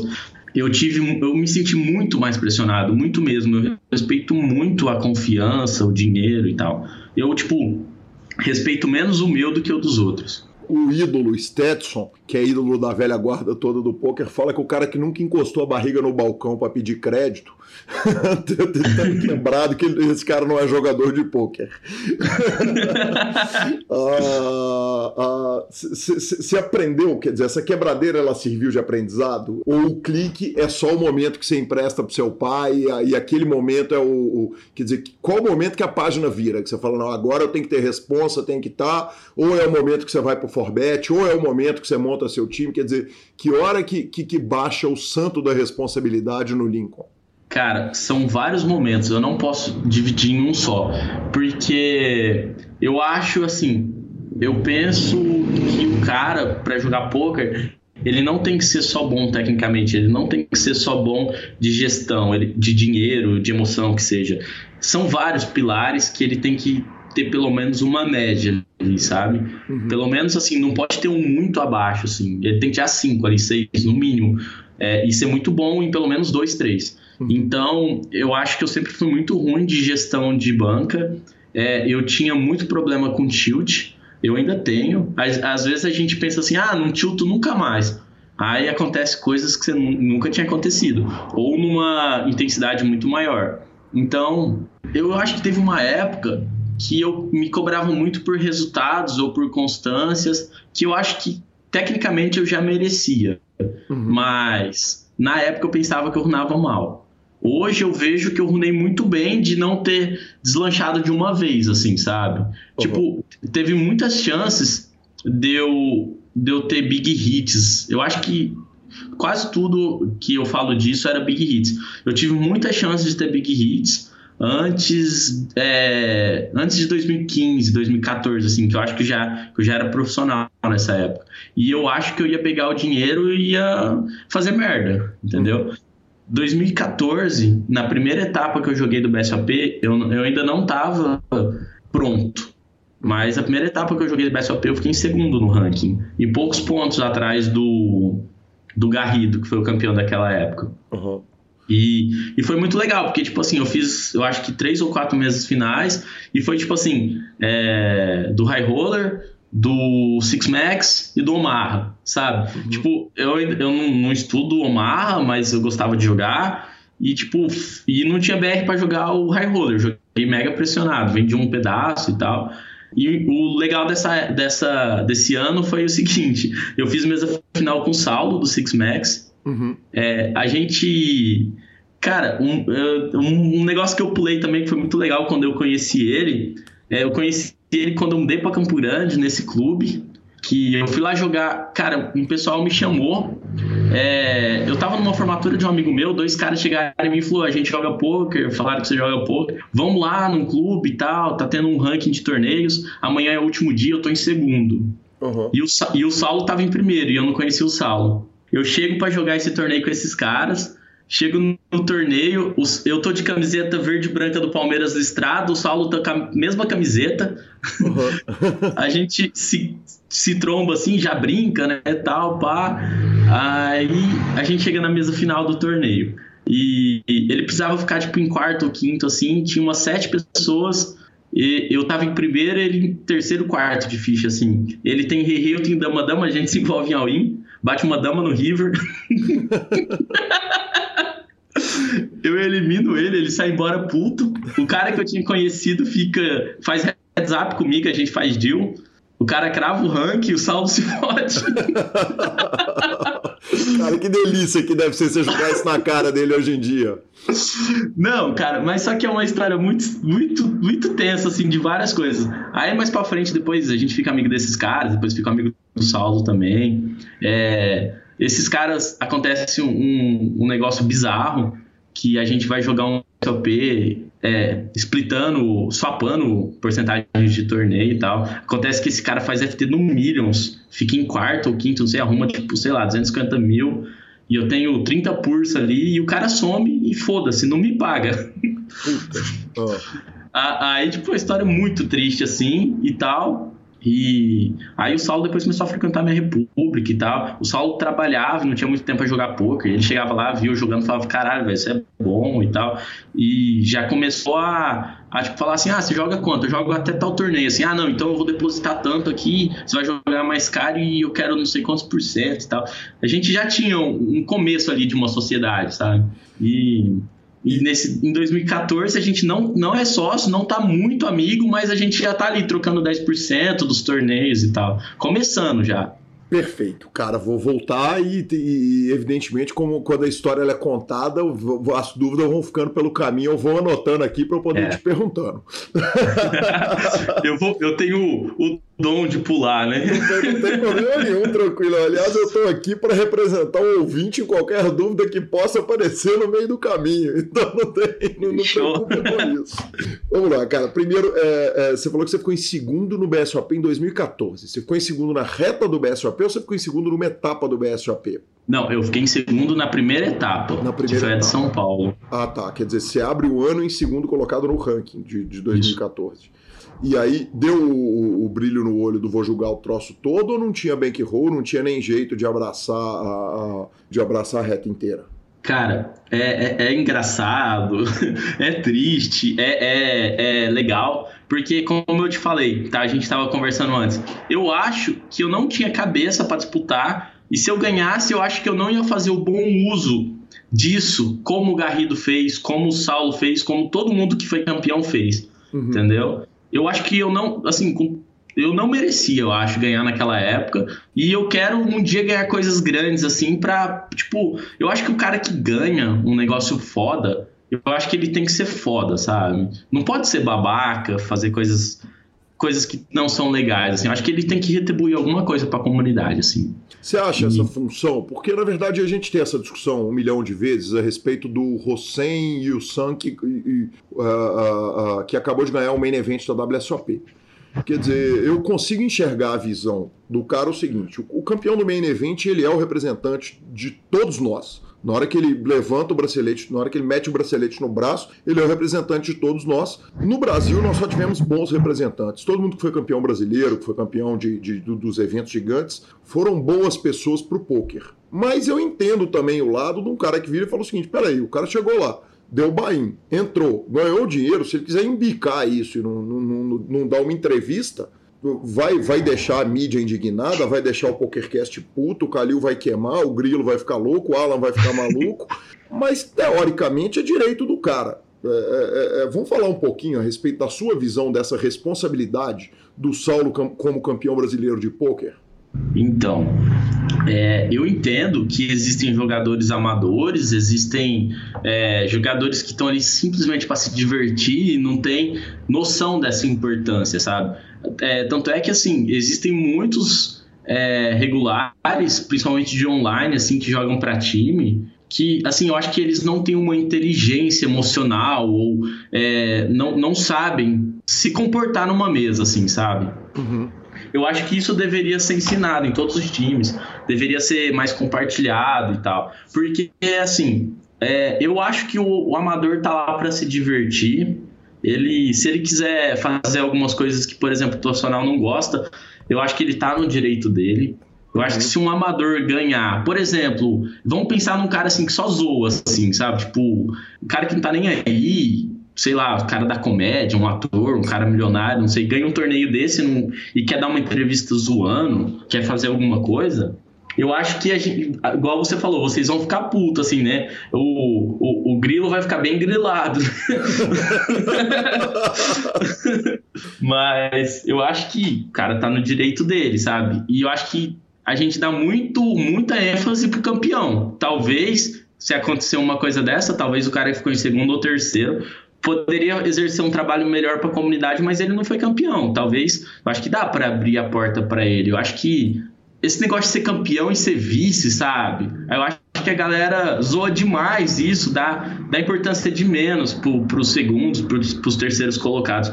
Eu acho assim, o profissional tem, na minha opinião, essa obrigação e amadores assim que são tipo empresários, que são pessoas muito mais bem sucedidas que os jogadores, na maioria das vezes, muito mais inteligente, tem uma noção muito maior das coisas. Eu acho que eles podem também querer ou não. Às vezes eles não querem estar na mídia, né? Uhum, Às vezes o pessoal não entende. É, é, tipo, cara, por exemplo, eu sou assim, há 4, 5 anos atrás, se eu entrava, tipo, num táxi e falava que era jogador de poker e o cara virasse pra mim e falava assim, é azar, é jogo de azar, como é que é? Eu dava risada. Uhum. Hoje eu explico, sabe? Eu, eu fui pulando essas etapas, eu fui entendendo isso, sabe? Eu penso dessa maneira. Eu não sei se eu fui bem claro, Foi se eu respondi.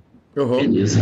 Perfeitamente. Outra coisa que você falou é o seguinte: você falou a respeito de o poker são cinco pilares. É, e o cara tem que ser muito bom em pelo menos dois pilares. Você falou em gestão de banca, falou em tilt. Quais, se você, você falou, são, são aproximadamente cinco pilares. Se você pudesse falar o seguinte, quais são as pernas dessa cadeira é, é, que fazem um jogador de pôquer? O que, que são os aspectos que você acha que são importantes para que um jogador seja um jogador vencedor, um jogador de longo prazo?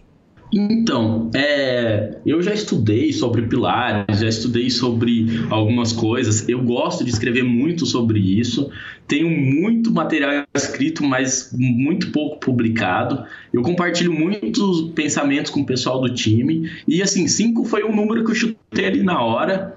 Mas eu já devo ter lido várias coisas sobre isso. É, eu acho assim, é, a pressão que o cara tem financeira ou não. Uhum eu tenho. Eu já vi muito, muito exemplo assim, de pessoas que não são tão boas tecnicamente, mas têm dinheiro. O dinheiro não pressiona elas ser mais vencedoras do que, tipo, gurizão de 20 anos, 22 anos, que é muito foda no poker, mas que o dinheiro pressiona muito ele. Hum. Então eu acho que dinheiro é, é, um, é um negócio que tem que respeitar muito, tem que estudar tem que achar alguma maneira de, de, de quebrar essas barreiras, sabe? Uhum. É, eu vou. Cara, eu sou o cara que percebi que pulo muito, tô, tô, tô falando disso.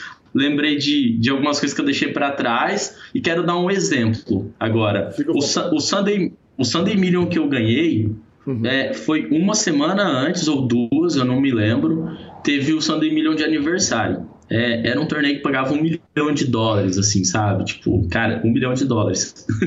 e eu fiz reta dele. Tipo, o cara... GM Walter ganhou uma semana. que homem, né? Que homem, tá louco.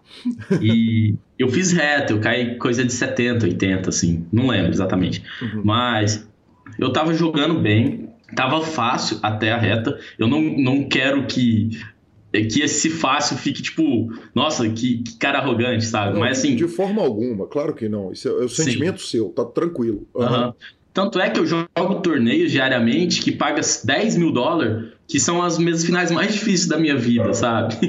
então, tipo, é, é, comparando com as mesas finais, com as retas que eu fiz. Não é que, nossa, é fácil, meu Deus. É, já ganhei vários desses, sabe? Uhum. Mas, assim, relativamente fácil. Tipo, uhum. eu lembro que teve um break, assim, que eu dei um find, assim, no field, assim, dei uma olhada, assim, e tal. Falei, cara, tem seis regs foda pra caralho e uns 15 regs. Uhum. E, e, cara, eu não sei por que, como, o cara mais foda pra mim era o Giraffe Ganger. Uhum. Eu falei, cara, esse cara é o melhor e tal. Eu espero que, não, que a gente não caia na mesma mesa tão cedo e tal. Eu olhei para um milhão de dólares, ao invés de pensar assim, esse torneio é meu, vou cravar, eu travei. O, o, o dinheiro acabou comigo ali, sabe? Uhum.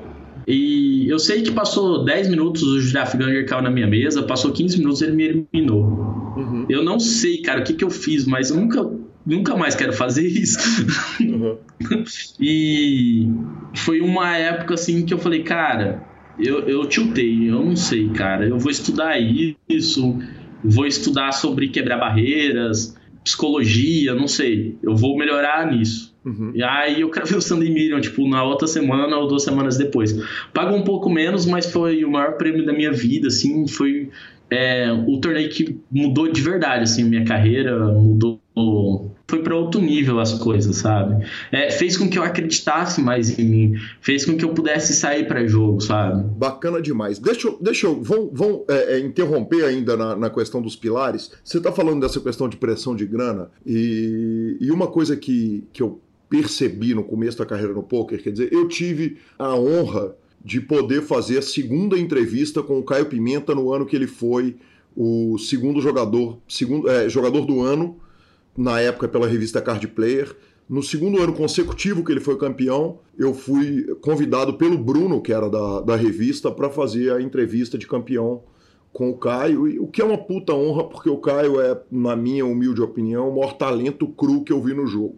E, e, e quando a gente fala de talento para o jogo, e, e, que a gente fala de pilares do jogo, eu acho que a, a característica bizarra que o Caio tinha, além de todo mundo, era a característica de estar tá pouco se fudendo solenemente pro dinheiro que estava ali na frente dele. Aquilo era ficha de plástico e aquilo era assim. Ele ignorava assim. É, a melhor definição em português é de fato estar pouco se fudendo. Uhum. não, tem uma, não tem sem palavrão explicar aquilo. E aí, alguns outros grandes talentos que eu vi no jogo tinham isso. Quer dizer, o Urubu tinha isso. Ele tinha o negócio do flip, tinha adrenalina, tem o, o, o olho do jogo, mas de fato ele não está nem aí pro dinheiro. E tem uma frase que não sei se é do, do Jack Binion, que é autor de grandes frases, talvez não seja dele, posso estar atribuindo errado, que é o seguinte: o cara que inventou o baralho é inteligente demais, mas o cara que inventou as fichas, esse é um gênio. Porque a ficha tira a sensação de que aquilo é dinheiro.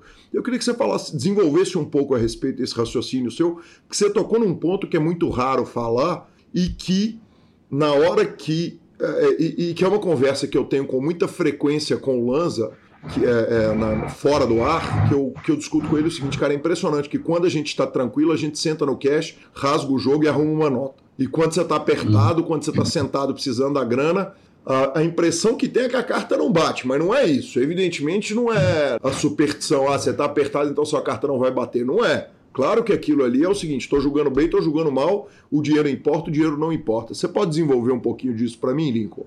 Com certeza. Cara, é... fiquei pensando, são coisas que eu penso muito. Eu gosto muito de pensar no jogo, sabe? Eu, eu não sou um cara, o cara mais estudioso do mundo. Eu venho estudando cada vez mais e tal, mas eu gosto de pensar no jogo, sabe? Eu, eu sei que é muito complexo e tal. Uma vez ouvi uma frase muito legal do Humberto Gessinger, que ele falou assim: se uma banda nova tem que ensaiar, quatro horas por dia, duas horas tocando e duas horas conversando. Eu gosto demais, tipo, de beber cerveja e conversar de poker, sabe? Não só análise técnica, tipo, tudo. Então, é, o que me veio na cabeça na hora que você estava contando do Caio Pimenta é que eu, eu não conheci ele, não joguei, joguei pouco com ele e vi vídeos, vi histórias e tal. E realmente parecia ser um cara que era desapegado totalmente pro dinheiro.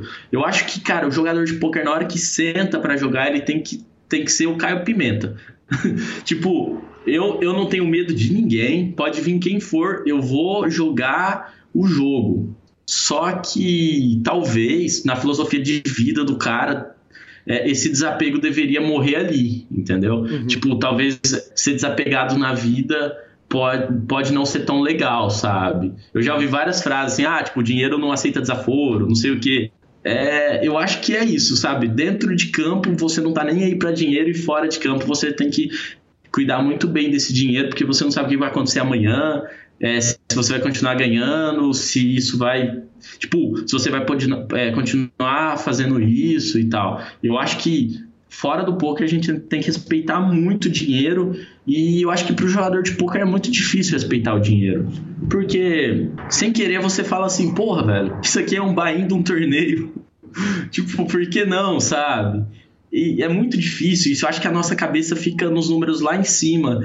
E se você for pensar, você pode jogar o mais caro que for, pode investir o mais dinheiro que for. No final das contas, o lucro é, é, em relação ao investimento é, é pequeno. Se você pensar em lucro e tal, você vê que não, que não é tão, tão alto assim, sabe? Então a gente tem que desacelerar e, e ser meio. É, ser mais inteligente com isso, respeitar mesmo, sabe? Eu acho que falta muito isso para a maioria dos jogadores. E eu falo por mim, sabe? Mas de fato é difícil, né? Porque o dinheiro do, do, do poker ele parece play money. Quer dizer, você vai acompanhar o torneio, o campeonato Mato Grossense, você tá vendo o cara dar sete tiros de 300 reais ali, sendo que 300 reais é, é, é, é um, uma parte muito grande do, do, do, salário mínimo. É difícil, né? Quer dizer, você é dono de time, você tem que pegar um menino que chega para você virgem da vida, né, que não, não aprendeu uhum. a viver ainda, e virar pro menino e falar o seguinte: olha, você tá dando um bain de 300, mas 300 é compra cestas básicas é, com esse dinheiro. E uhum. como é que faz para ensinar para um menino é, do SULTS que, que o dinheiro que ele está jogando ali não é. é, é se, se, ele aplicar para a vida dele, é dinheiro demais e ao mesmo tempo faz ele não sentir a pressão dele estar tá com esse dinheiro enfiado no jogo? Cara, é muito interessante essa pergunta, porque, tipo, igual você falou, né? Você tem que Tipo, quando vai dar buy ó, é muito. Quando vai jogar ó, é pouco. tipo, é muito complicado isso. Cara, eu acho que a maioria das pessoas tem que aprender errando mesmo, tem que ganhar com a experiência. Igual você falou, o cara chega virgem da vida. E, e talvez esse cara veio de um berço de ouro, sabe? Talvez esse cara é mimado. Cara, esses caras têm muito, muito dificuldade em aprender, é muito difícil, assim. Cara, eu tive muita sorte com isso, mesmo, tipo, eu até hoje tendo alguns probleminhas ali, até, sei lá, um tempo atrás eu tinha problemas com isso, mas eu tive muita sorte que, tipo assim, eu sempre fui classe média, sempre tive amigos que tinham menos dinheiro, sempre tive amigos que tinham mais dinheiro. Tipo, eu tive uma das, uma das coisas mais legais na minha vida que foi a oportunidade de fazer faculdade pública. Eu acho que isso é muito bom para a vida, sabe? Uhum. Eu, eu nunca formei nada, fiz quatro cursos e não consegui arrumar diploma, mas arrumei muitas amizades e muita experiência. E no poker eu já fiz muita coisa errada com dinheiro. Já, tipo, cravei torneio e gastei, sei lá, metade na balada. Uhum. Isso, é, isso é muito prejudicial, assim, sabe? E você só vai aprender na hora que fizer falta. Uhum. Então é muito difícil. Eu acho que assim, é, você pode falar o que quiser, mas o cara vai ter que ter um pouco de experiência dele, vai ter que se fuder um pouco para aprender. Mas assim, a gente já sabe o que vai acontecer. Uhum. A gente tem a experiência, a gente sabe, tem vários casos. Tipo, aconteceu comigo, aconteceu com o jogador mais antigo que a gente tem e vai acontecer com o próximo. A gente sabe. O que a gente tem que fazer é, é, não falar, tipo, não faz isso, faz aquilo. É tipo, deixar, plantar a ideia na cabeça dele para ele achar que ele que descobriu, para ele ter mais certeza disso e talvez gastar menos tempo do que menos tempo que a gente. Bacana demais. Bacana demais. Só atribuindo a frase a, a, quem a falou, aquela frase do de quem inventou o poker, na verdade, ele fala é, um, é, é, é, foda, mas quem inventou as fichas é um gênio, foi o Big Julie. Então, é, consultei aqui só para poder fazer a atribuição certa.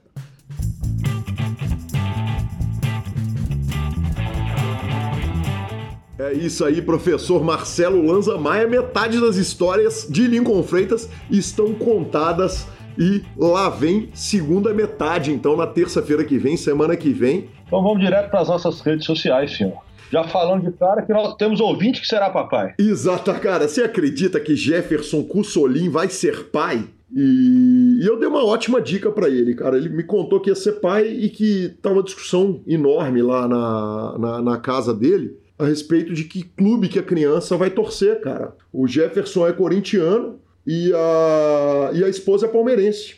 E ele vem me contar e já falar o seguinte: que, que palmeirense ele não quer. Ah, não, perdão, o Jefferson é Santista, velho. Acho que eu acabei de ofender o parceiro pro resto da vida, hein, chamando ele de, de, de, de corintiano. Mas enfim, por favor, né, Vini, deixe isso aí para queimar o parceiro. Porque se a gente pode queimar o ouvinte, por que não queimar? Mas, mas a namorada falou que o filho vai ser palmeirense. Eu dei a ótima ideia para ele, que foi o seguinte: um, eu ouvi falar certa feita de um casal que a mãe queria que o filho fosse atleticano e o pai cruzeirense, ou o inverso, e o pai falou o seguinte: olha, um escolhe o nome e o outro escolhe o time. E a mãe topou e o cara inventou um nome, cara, que nem existe, e sustentou o nome horrível que ele ia dar para criança até os 45 minutos, até o River ali, quando a mãe virou e falou assim: não, então pelo amor de Deus, bota o nome dele de João e pode escolher a porra do time dessa criança. Então tá dada a ideia pro amigo Jefferson para ele poder escolher e botar o time dele é, no caminho do Santos, que está bem encaminhado para ser campeão brasileiro. A gente incentiva, como sempre, os nossos ouvintes a mandar áudio, Lanza. E tem criança ouvindo o PokerCast, como nos disse Charles Souza, lá de Santo André, São Paulo. Ouve aí.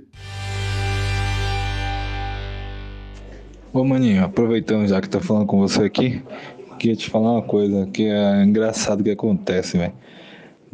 Direto, né? Eu tô ouvindo os episódios, chego em casa e fica aberto aqui. Eu, eu uso pelo Google Podcasts, né? E fica aqui aberto ainda nas notificações do computador ou do meu celular. Aí eu sempre dou meu celular pro meu filho brincar, fazer um joguinho, né? Ficar nos joguinhos dele lá. Aí o que acontece? Ele já sabe abrir a parte, puxar a parte de cima do celular. E aí tem lá o PokerCast, ele dá play, aí fica ouvindo vocês baixinho, porque eu tô sempre ouvindo no fone, né? Aí ele põe na, no, na orelha, ele tem três anos. Aí ele fica fingindo que tá conversando com vocês, cara. Ele dá risada, fala, né, tudo bem, dá risada. Cara, é muito engraçado. Qualquer hora eu vou gravar isso aí, pra mandar pra vocês. Sensacional, obrigado, Charles. Cara, que mesmo ouvindo sem querer, essa criança seja bem influenciada pelo, pelo PokerCast para jogar muito poker na vida dela. A gente manda aquele abraço a Celso Fernandes, né, o Mantos Black Moon, que nos instagramou como faz todas as semanas, né, Lanzinha? Exatamente. Hum, inacreditável a, a, Como que eu vou falar? Regularidade? Hum, regularidade, exatamente. Que homem. Sem variância. Exatamente, sem variância. E aí, por conta disso, toda hora tem o nome citado, a conta vive reguladinha, né? Claro. O Guilherme Grisa, lá de Blumenau, É, falou que aceitou as desculpas por a gente não tê-lo citado antes, porque ele mandou o print lá dele arrumando uma nota ali no. Cara, num site que me parece o Party Poker, não sei se é. Mas, mas que homem, muito bem puxado. É, depois da citação, cravou dois torneios e ganhou mais de mil dólares. E, velho, eu tive uma conversa que foi simplesmente surreal, cara. O Alan, é, do Super Poker, nosso queridíssimo Alan, que ajuda pra caramba, tanto fazendo aquelas matérias maravilhosas, como quando a gente está na live, ele já entra ao vivo, já nos corrige, ajuda, agrega informação pra caramba. Falou o seguinte, Calil, eu ouvi o último PokerCast, foi muito bom, mas eu queria fazer um comentário a respeito dos quatro níveis de pessoas que assistem poker que você falou. Os quatro níveis, lembrando para quem não ouviu o programa passado, foi a galera que assiste poker transmitido ao vivo com cartas reveladas. Aí tem a galera que assiste o poker ao vivo uh, sem cartas reveladas. Aí tem a galera que assiste poker online com cartas reveladas. Aí tem a galera que assiste poker online sem cartas reveladas na transmissão da Lali Tournier, que inclusive já aceitou o convite do PokerCast e em breve vai ser entrevistada por mim. Aí ele virou e falou o seguinte, cara, eu entendi que tem quatro níveis, mas ainda tem o quinto nível que sou eu, que assisto poker online sem carta revelada e sem transmissão nenhuma. Ele abre o PokerStars durante as séries e vai assistir a mesa final sem carta revelada e sem informação nenhuma. Eu falei, velho, pelo amor de Deus, me fala que não é você, que você não consegue fazer isso. Ele falou, que isso, velho, eu faço isso direto, isso acontece direto. Então eu queria dar parabéns a Alan, né, velho? O cara merece tudo de bom que acontecer na vida dele. Um cara que abre uma mesa do PokerStars para assistir uma mesa final sem carta revelada e sem nada, né, velho? Que homem. Que fenômeno, hein? Cara, que fenômeno. Inacreditável, inacreditável, que homem. E aí, velho, aí o, o, o, Super Poker meteu a notícia no ar do Live at the Bike, que são transmissões ao vivo, inclusive boas transmissões que são feitas pelo YouTube. Aí, velho, me pegou naquele ponto que eu tinha tomado duas vodiquinhas, sabe? Aí eu olhei e falei, bicho, isso tá com cheiro de ser o, o Alan, velho. Aí chamei ele, falei, ô Alan, deixa eu te falar, cara, o demente que assiste Live at the Bike é o senhor, né? Eu achei que. Aí eu falando com ele, eu achei que eu era o pior caso do Brasil, mas você é muito pior do que eu. O senhor merece uma camisa de força. Ele virou e falou: Pois é, velho, mas deixa eu te falar, quem me apresentou essa parada foi o Grilo. Então, tanto eu quanto o Grilo, velho, somos piores do que você, a gente assiste a tudo. Então, eu queria desejar, em nome meu, em nome seu, em nome de todos os ouvintes do PokerCast, parabéns a esses dois profissionais gigantes maravilhosos e desejar que eles não precisem de camisa de força por assistir simplesmente tudo que é feito no poker do mundo, por isso que eles são os grandes profissionais que eles são. É, é. aperta o jogo, hein? tá louco, tá louco. Que homens! É um, é um, patamar diferente de, né? Vamos falar assim, é um patamar um pouco diferente de, ah, bicho, a puta de um lock do caralho, né? É, a definição, é a definição internacional do que homem, né, velho? É, tá louco, cara. Bora. Bora, bora. Bora finalizar. Bora, jogo que segue. Uh, superpoker.com.br, tudo sobre poker no Brasil e no mundo. Na aba de clubes você tem a guia de clubes do Brasil, agenda diária e onde jogar. Na aba de vídeos e no Super Poker no YouTube você tem as transmissões ao vivo dos maiores torneios do mundo, análises técnicas, programas de humor, entrevistas icônicas. Na revista flop.com.br você tem a maior revista de poker do Brasil há mais de uma década contando as grandes histórias de poker. Assine já no mibilisca.com, cobertura mão a mão de torneios pelo Brasil. Lanzinha, dica cultural. Vou começar por um livro fantástico, Marcelo Lanza. A dica da nossa querida Fabielle. Fabielle é aquela ouvinte que só entra no programa para ouvir a dica cultural ela me contou que ela ouve mais, hein? Que o comecinho do programa ela já tá ouvindo. Daqui a pouco a gente. Daqui a pouco ela tá igual o Rit Gomes, ouvindo do, do, do, primeiro ao último minuto. Daqui a pouco ela tá fisgada no golpe. Exatamente, exatamente. Ouvindo entrevistas e tudo mais. Logo, logo tá julgando se tudo der certo. É, ela que tem uma memória fantástica que seria muito útil pro poker dela, caso ela viesse a jogar.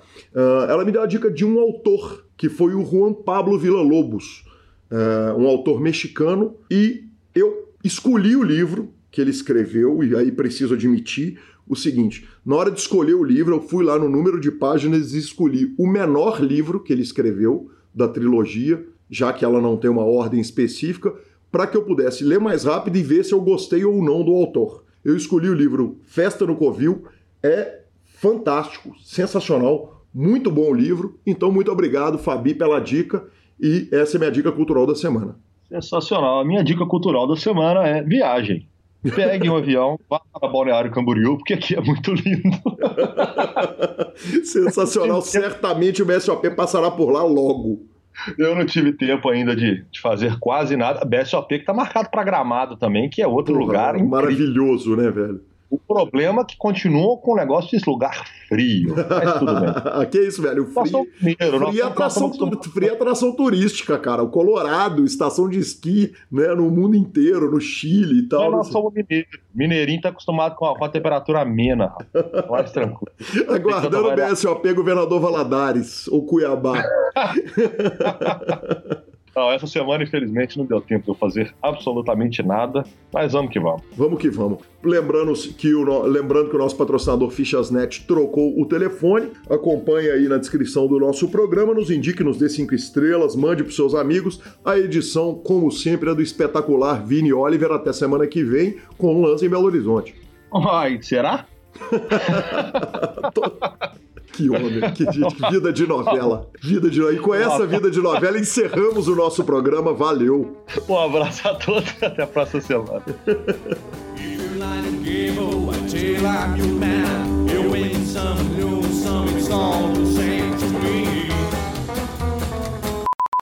É, vamos fazer aquela, aquela gravação assim uh, uh, com, com.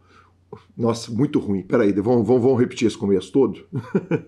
o, o, o, profissional o, do de, de, de, de, de, de perdão